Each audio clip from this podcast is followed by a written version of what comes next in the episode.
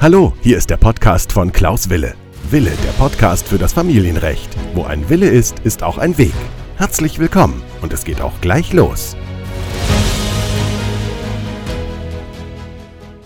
Herzlich willkommen zu meiner neuen Podcast-Folge. Mein Name ist Rechtsanwalt Wille und ich freue mich, dass du dabei bist bei der Folge Nummer 65. Heute geht es um das Umgangsrecht. Als getrennt lebender Elternteil erhältst du heute sechs Lösungen für deine Auslandsreisen mit dem Kind. Ich begrüße euch, dass ihr dabei seid und freue mich, dass du auch mir heute wieder dein Ohr leist. Ja, für wen ist diese Podcast-Folge? Für die getrennt lebenden Eltern natürlich mit Kindern. Für Elternteile, die mit dem Kind oder den gemeinsamen Kindern ins Ausland reisen wollen, und zwar ohne den getrennt lebenden Elternteil natürlich und für getrennt lebende Eltern, die wissen, wie sie entspannt oder die wissen wollen, wie sie entspannt mit den Kindern ins Ausland reisen können und wollen. Heute erkläre ich dir, wie du als getrennt lebender Elternteil die sechs Lösungen für deine Auslandsreisen mit dem Kind durchführen kannst und wie du sie in dein Leben integrieren kannst. Und nach der Trennung gibt es ja häufig Schwierigkeiten der Eltern miteinander, untereinander. Viele Eltern streiten sich auch und vor allem um den Kontakt der Kinder. Wenn die Eltern sich trennen, dann lebt das Kind nicht selten bei einem Elternteil. Und dann möchte natürlich der andere Elternteil auch den Kontakt mit dem Kindern oder mit dem Kind verbringen und da möchte er dazu gerne auch den Urlaub haben. Das heißt, er möchte gerne einen Urlaub im Ausland zum Beispiel auch verbringen und heute geht es also darum, dass wenn du getrennt bist, wenn während der Beziehung ein Kind entstanden ist und jetzt hast du Angst, dass du keinen Kontakt mehr zu den Kindern hast und du möchtest gerne mit dem Kind verreisen. Du hast Sorge, dass dein, deine Ex-Partner oder deine Ex-Partnerin dich nicht ins Ausland mit dem Kind reisen lässt. Dann habe ich eine gute Nachricht. Es ist ganz einfach, das wahre Problem ist eigentlich ein ganz einfaches, nämlich dass du noch nicht die richtigen Kenntnisse und die richtigen Lösungen hast. Und dazu möchte ich dir heute weiterhelfen. Und das allererste, was du natürlich wissen musst, ist, ja, das Umgangsrecht, worüber sprechen wir heute? Wir sprechen grundsätzlich über das Umgangsrecht, aber auch ein Tick über das Sorgerecht. Das werdet ihr später sehen denn es ist eine gewisse Schnittfläche. Das Umgangsrecht ist in Deutschland in ganz wenigen Paragraphen nur aufgenommen worden. Zum Beispiel ist es das Recht zum Umgang mit jedem Elternteil. Und darüber hinaus ist es nicht nur ein Recht, sondern auch eine Pflicht beider Eltern, den Umgang mit dem Kind zu gewähren, aber auch selbst wahrzunehmen. Und natürlich ist das Umgangsrecht im Grunde nur bei demjenigen relevant, bei dem es um das Besuchsrecht geht, der, das heißt bei demjenigen, bei dem das Kind gerade nicht lebt. Und ich bekomme dann häufig auch so die Frage in der Beratung, ja, ähm, habe ich eigentlich ein Anrecht darauf, mit den Kindern in Ferien zu verbringen? Also jetzt nicht zwingend die Auslandsreisen, sondern erstmal ist die Sorge von vielen Eltern, haben sie eigentlich das Anrecht darauf, überhaupt Ferien zu verbringen? Da auch wiederum eine gute Nachricht. Das Bundesverfassungsgericht hat schon vor 14 Jahren mal entschieden, dass jeder Umgangsberechtigte einen Anspruch darauf hat, einen Teil der Ferien mit den Kindern zu verbringen. Aber, und deswegen ist es gut, dass du jetzt weiterhörst, damit ist noch nicht geklärt, was das heißt für die Ferien konkret, was das heißt für die Auslandsreisen. Es ist daher auch nicht geklärt, in welchen Ferien zum Beispiel das Umgangsrecht durchgeführt wird und vor allem ist nicht geklärt, wie lange man mit jemandem verreisen darf. Und dazu gleich mehr. Denn das Dritte, was ich dir heute mitgeben möchte, ist, dass es ganz unterschiedliche Modelle für den Ferienumgang gibt. Das heißt, es gibt eine Regelung, die sozusagen üblich ist, aber sie ist nirgendwo im Gesetz festgehalten worden. Das ist ja die große Schwäche, aber auch wiederum die große Stärke des Gesetzes, dass dort nur ganz allgemeine Regeln aufgenommen worden sind und dass die Grenze im Grunde genommen immer nur das Kindeswohl ist und jeder natürlich was anderes unter dem Kindeswohl versteht. Es gibt in der Praxis unterschiedliche Modelle. Der Ferienumgang kann zum Beispiel heftig geteilt werden. Das wäre jetzt nicht unüblich. Oder das Kind äh, verbringt zum Beispiel äh, eine Woche in den Sommerferien bei dem einen, also die andere Woche wieder bei dem anderen Elternteil, dass man das so wechselt.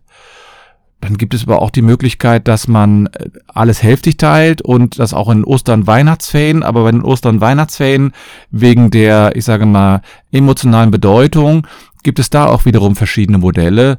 Da ist es also zum Beispiel auch möglich, den Ferienumgang ganz anders aufzuteilen. Zum Beispiel ein jährlicher Wechsel, dass der eine die Weihnachtsferien komplett hat, der andere hat dann die Osterferien und so weiter.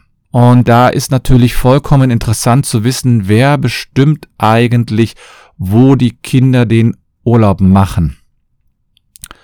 Und grundsätzlich bestimmt der oder diejenige das Urlaubsziel, der bzw. die äh, mit dem Kind verreisen will. Das heißt, der Vater oder die Mutter bestimmt allein das Urlaubsziel und auch die Reisemittel.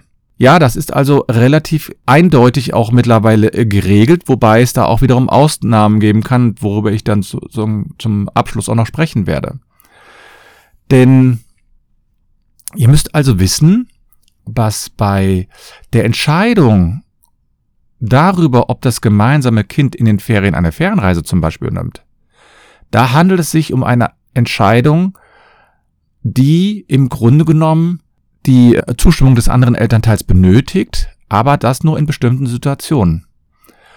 Und da ist dann häufig so die Frage, wann tritt das überhaupt ein oder nicht ein? Und das heißt, dann ist, dann tritt insbesondere die Frage ein, was passiert eigentlich, wenn die Eltern sich über die Auslandsreise streiten. Ja, also das ist so, dass die Eltern, wenn die Eltern sich nicht einig sind, ob man überhaupt eine Auslandsreise vornehmen darf. Und jetzt kommt wiederum eine große Überraschung, das ist zum Beispiel keine Frage des Umgangsrechts, sondern das ist eine Frage des Sorgerechts. Also wer in bestimmten Angelegenheiten die Entscheidung trifft, hängt immer, in Deutschland zumindest damit zusammen, ob es sich um eine sogenannte Alltagsangelegenheit handelt oder um eine Angelegenheit von erheblicher Bedeutung. Diejenigen, die meinen Podcast schon häufiger gehört haben, die wissen, dass es in diesen äh, in dieser Frage natürlich immer wieder unterschiedliche Auffassungen gibt. Was heißt erhebliche Bedeutung? Was heißt Alltagsbedeutung? Darüber kann man bestimmt ganz, ganz viele wichtige Aufsätze schreiben. Und ich versuche das mal so ein bisschen zusammenzufassen, ein bisschen für euch, damit ihr auch irgendeinen Content sozusagen hier mitnehmt, der auch für euch wirklich relevant ist und den ihr dann auch sofort umsetzen äh, könnt oder wollt, denn es bringt euch ja nichts, wenn ich hier jetzt allgemeine Aussagen treffe und ihr überhaupt dann gar nicht wisst, was ihr hinterher tun sollt. Und vielleicht nur als kleiner Einschub, gerade für diejenigen, die sich vielleicht ein bisschen austauschen wollen, diejenigen, die ähm, wissen wollen, wie man fair miteinander umgeht in einer äh, Ex-Partnerschaft und die vielleicht wissen wollen, wie man mit Leichtigkeit und ich sag's auch mal mit einer gewissen Entspanntheit und mit einer gewissen Ruhe das Umgangsrecht und überhaupt die Trennung durchführen kann, die möchte ich gerne einladen in meine Facebook-Gruppe, die heißt Familienrecht neue Wege gehen. Da könnt ihr gerne Mitglied werden. Wir sind dort sozusagen, bin ich einmal in der Woche online. Die Menschen können Fragen stellen, die äh, können sich direkt mit mir in Verbindung setzen, die stellen sich untereinander Fragen oder äh, helfen sich dort. Und ihr könnt natürlich gerne mich kontaktieren und man kann gucken, was ich dort für euch tun kann. Also das ist für diejenigen gerade interessant, die mal vielleicht ein bisschen mehr haben wollen als hier eine Podcast-Folge, weil es manchmal auch eine Sondersituation ist. Bei der Entscheidung darüber, ob das gemeinsame äh, Kind in den Ferien also eine Fernreise übernimmt, ist es also wichtig zu entscheiden, ist das jetzt quasi eine Angelegenheit von besonderer Bedeutung oder eben eine Angelegenheit des Alltags.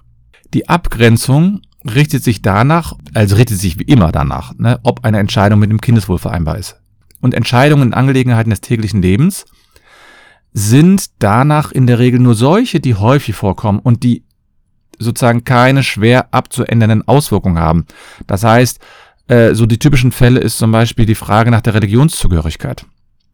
Die Frage nach der Religionszugehörigkeit, das, das ist eine Entscheidung, die trifft man einmal und das war's dann.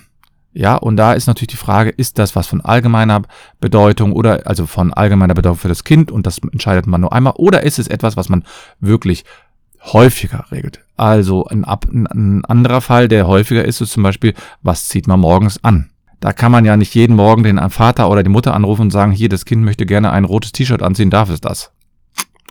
Das erklärt sich meines Erachtens von selbst. So, und da gibt es natürlich dann auch wiederum, ich sage mal, unterschiedliche Auffassungen, was bei Fernreisen und Urlaubsreisen so ist.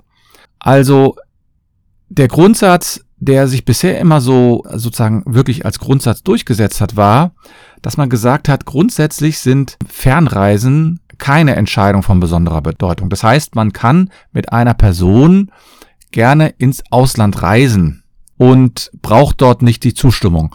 Da möchte ich kurz einschieben. Es ist natürlich eine andere Frage, ob man den Partner oder die Ex-Partnerin oder den Ex-Partner darüber informiert. Das ist was anderes, sondern es geht erstmal darum, ob man die Erlaubnis braucht.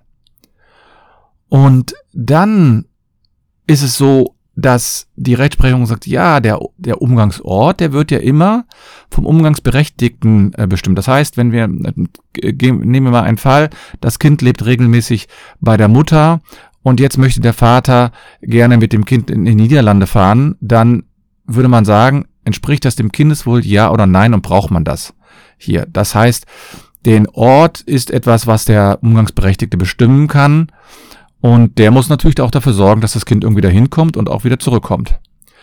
Aber von diesem Grundsatz gibt es dann wiederum so schöne viele Ausnahmen. Also, zum Beispiel die Entscheidung, ob ein Kind eine Auslandsreise unternehmen darf, die kann sich wiederum danach bemessen, ja, was für Verhältnisse gerade in dem Land herrschen. Das heißt, wenn es ein politisches Krisengebiet war oder kriegsähnliche Zustände herrschen, dann kann das unter Umständen eine Angelegenheit von erheblicher Bedeutung sein, insbesondere bei Reisen in Ländern, wo das Auswärtige Amt gesagt hat, hier gibt es einen Sicherheitshinweis und man warnt vor entsprechenden Reisen und würde sogar sagen, ja, also man braucht hier dann auch die Zustimmung des anderen. Es gab dann also zum Beispiel eine Reisende in die Ostukraine oder in die Türkei gab es mal einen Fall. Da gab es damals diese Krisenzeit in der Türkei mit Putschversuch und mit ja Terrorgefahr und zumindest wurde das so äh, kommuniziert und da hat dann das Oberlandesgericht Frankfurt auch bestimmt und gesagt, ja, das ist ein Fall, in dem brauchen wir die gemeinsame Zustimmung. Aber normalerweise sagt die Rechtsprechung auch in Reisen in die EU braucht man keine Zustimmung.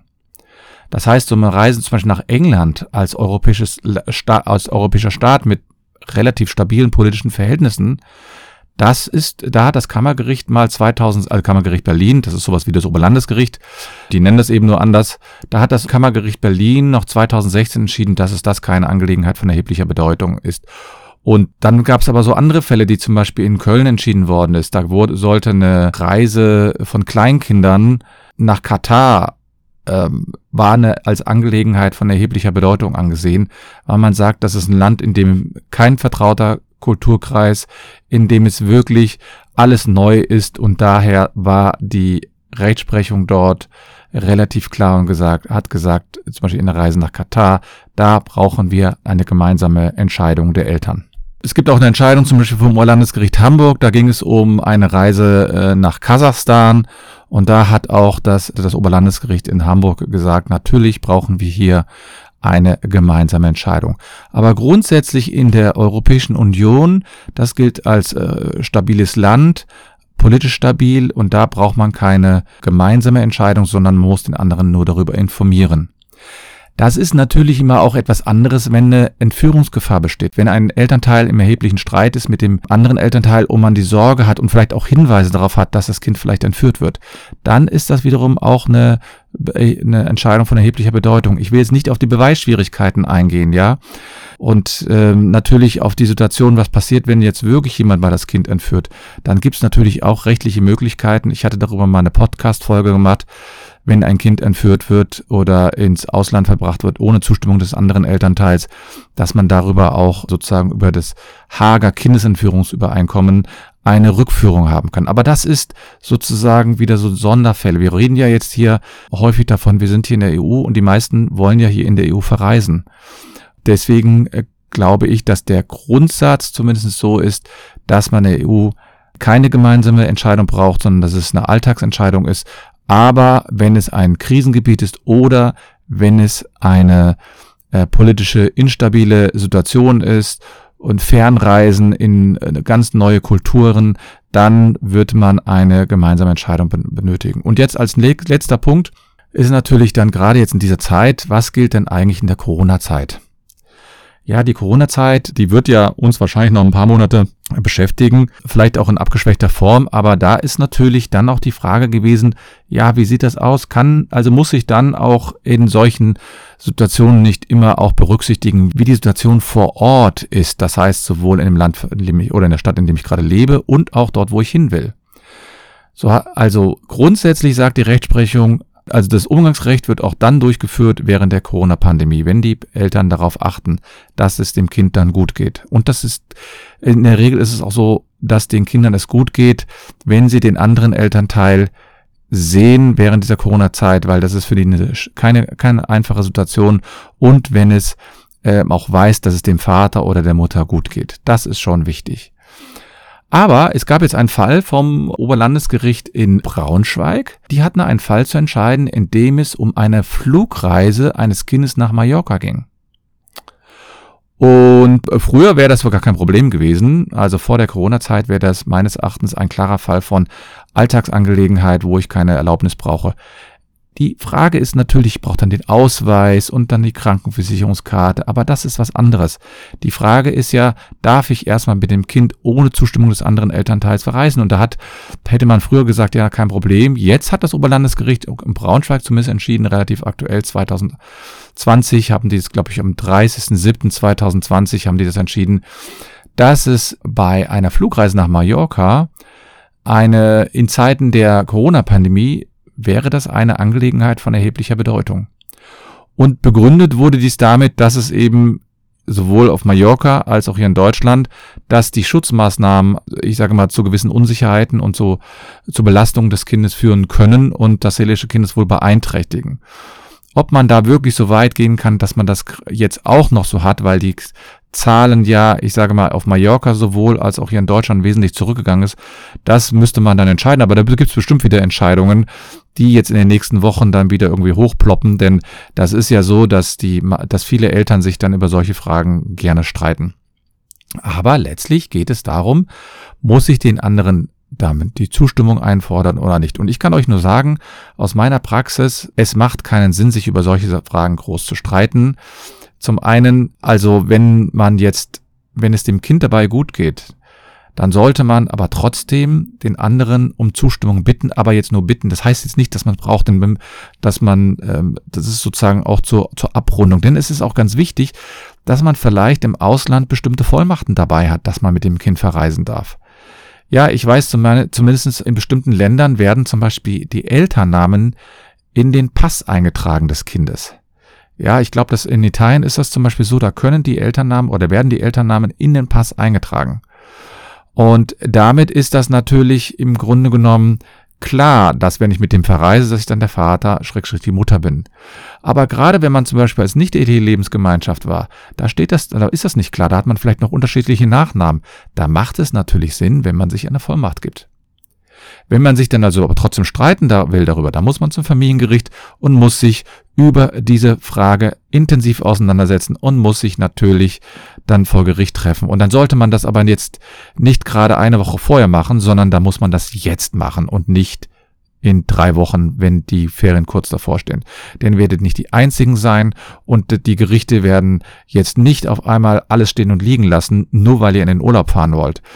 Es ist zwar deren Aufgabe, eine Entscheidung zu treffen, aber man hat natürlich auch selbst sozusagen die Verpflichtung, sich schnellstmöglich um diese Frage zu kümmern.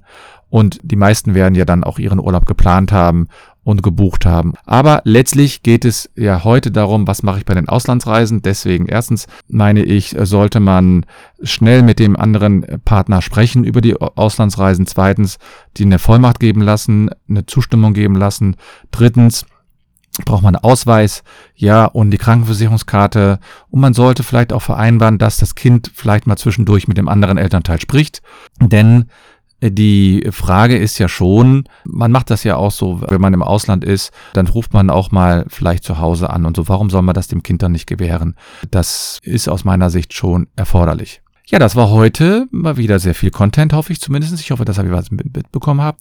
Für diejenigen, die äh, sich für das Sorgerecht oder für einige Fragen des Sorgerechts entscheiden und gerade schnell und einfach Antworten haben wollen, Ich habe ja einen kleinen Ratgeber veröffentlicht, 77 Fragen und Antworten eines Fachanwalts zum Thema Sorgerecht.